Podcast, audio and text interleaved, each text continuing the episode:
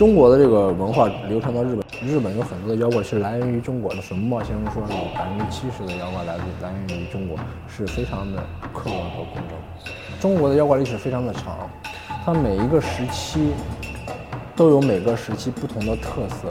这妖怪每个时期都有不同不同的性格。那它和人相处的过程当中，它这个距离的远近也是有区别的，很有趣。心知心智前沿，大家好，我是一个 Talks 讲者张宁。从古代，从上古时期的话，我们知道这个巫巫师，他就掌握着这个和天地沟通、和神灵沟通的一个职能。那国家的时候出现大事的时候，尤其是你比如说我们的甲骨文里边出现了很多的这个卜辞。后来比如说我们到了这个先秦两汉的时候，阴阳学啊、五行学说会发展起来，它又和这个融合在一块儿，它会有很多的这个仪轨，它会专门的这个仪式。它会有很多的这个，后来有一些宗教的因素进去，它是一个非常复杂的一个东西。那其实这个东西的话，在古代的，它对于国家来说，它是非常非常重要的。一方面，它是可以通过这个东西去控制整个的这个社会。我告诉你，君权神授，我这个皇帝就是天之子，去通过各种的这个相关的这个说法，去告诉你，我我更换这个朝代，我是正统性的，是上天选择了我。然后另外一方面，他会比如说我们经常会说有些祥瑞，他通过不同的方式去告诉。呈现出来，告诉你这个我这个皇上是非常圣明的，我的这个我的这个朝代是非常的这个正统的。那中间还会有一些遇到一些情况，就是如果出现一些异象的时候，比如说天象出现一些异象，或者是发生了很多解释不了的东西的话，他需要有一群人去帮皇帝提供参考，帮统治者去解决这个问题。那在中国的话，其实说白了，有这么一个机构，名字叫什么叫太常寺。太阳寺里边，它是一个非常庞大的一个机构。那这个机构里边什么有有一个专门的这个这个我们叫太卜令，太卜令这个边它就会负责什么，就专门的有这种针对性的，比如说出现一个一个疾病了，或者或者说我们说古代人认为中邪了，那他就会通过，比如一些符咒啊，比如通过一些这个方位的判断呀，举行一些驱鬼的驱邪的一些形式呀，去把它给给给给给给解决掉。那后来我们说这个阴阳师。中国的这个文化流传到日本，尤其是隋唐时期这个遣唐使过去之后，其实对于日本的这个文化、经济的、政治的制度影响是非常大的。那这一块也会被搬进来。那当时在日本的时候，他们建立的这个专门为皇帝或者是为天皇或者为统治阶级去驱驱除的这个这个这个机构，其实就仿照中国的这个太常寺。中国的职太常寺的职能特别大，所以他就单独相当于单独的把这个太卜令的这个角色。给搬过去了，那就设置了这个阴阳师的这么一个机构。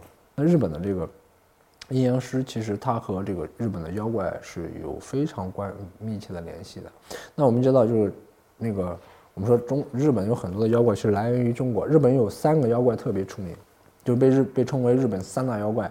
一个就是什么呢？玉藻前。玉藻前这个这个 形象就是一个狐狸变成了一个。一个女子去迷惑天皇，那后来被阴阳师发现了，然后就找了一个非常有名的这个这个这个这个武士，把这个妖怪给斩杀了。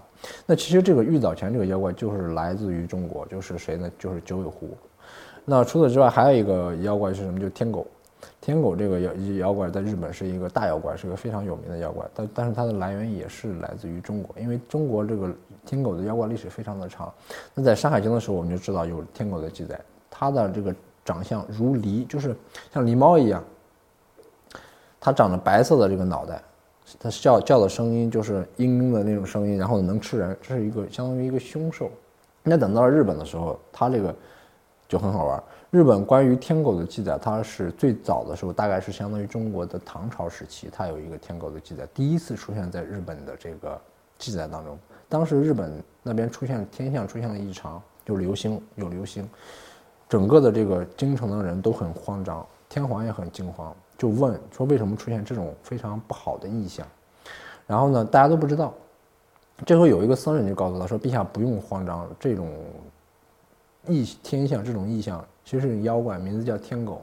为什么叫天狗呢？就是这个僧人是跟着遣唐使到过唐朝的，他知道从中国的典籍里头知道这种意象叫天狗，他告诉了皇帝，然后天皇。那这个是日本第一次出现了这个天狗的这个说法。后来慢慢的随着我们中国的文化传过去之后，日本的天狗就是它也流传到了日本。呃，还有一个叫叫那个那个河童。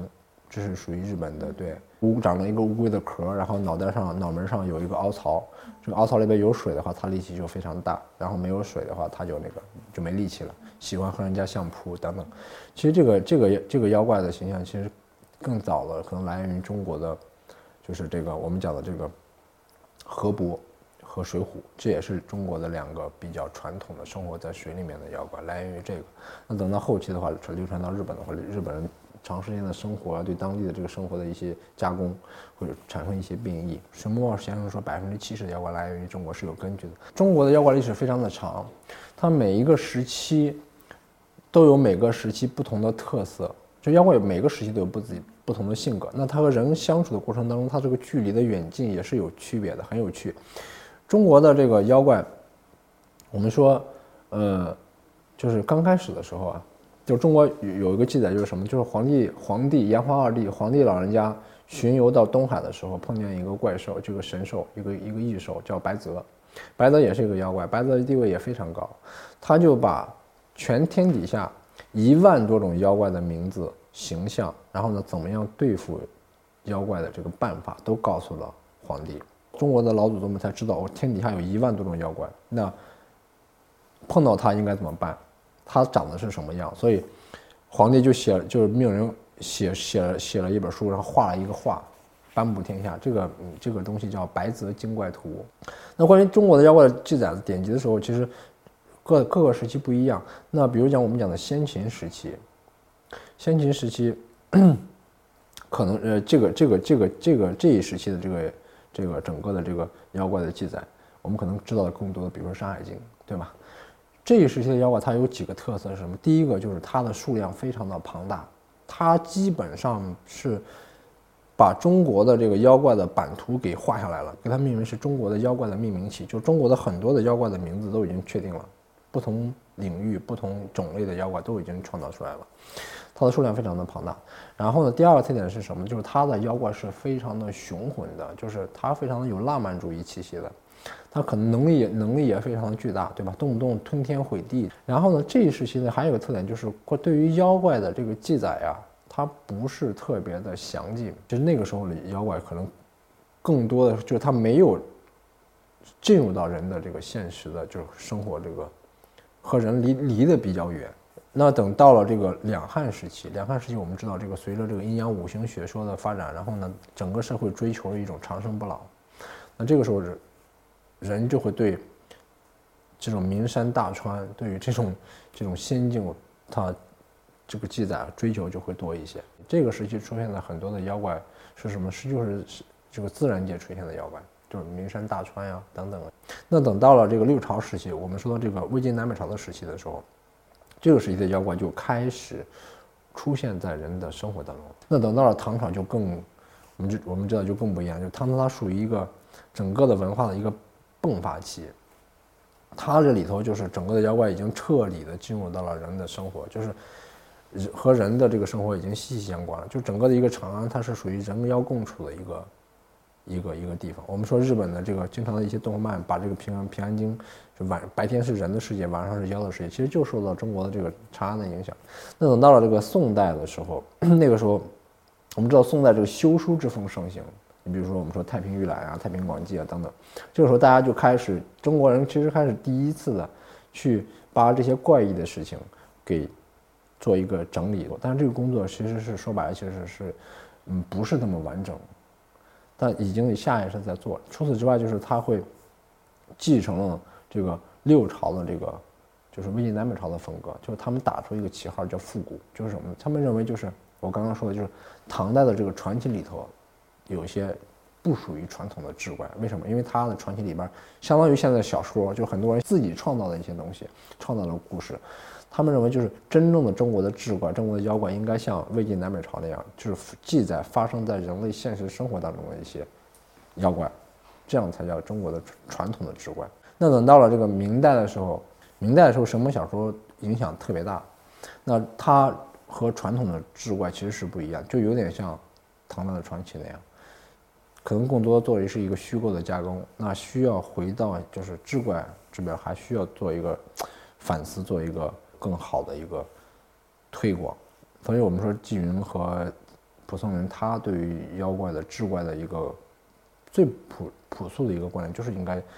记录现实生活，然后呢，通过这个记录来传达一些他们认为的价值观的东西，所以这个是中国志怪的一个一直以来的一根主线，就是来源于生日生活，根植于生活，然后呢记载下来，然后反映生活，这是一个妖怪的形象。民国以后，可能有很多的这个一些原因，我觉得尤其是新文化运动，可以好好的看一看，就是它有它的合理的地方，但是它对于中国的传统的文化的伤害是非常大的，尤其是对于这个中国的妖怪文化，就是我们觉得。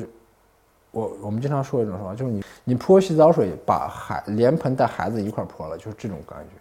就是中国的这个志怪妖怪文化里头，可能会存在一些我们所说的什么封建迷信啊、糟粕啊什么的，但是它的绝大部分是精华。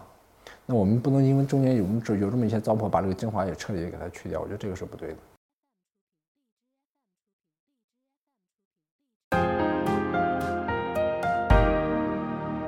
完整版新知视频，请至一刻 Talks APP 观看。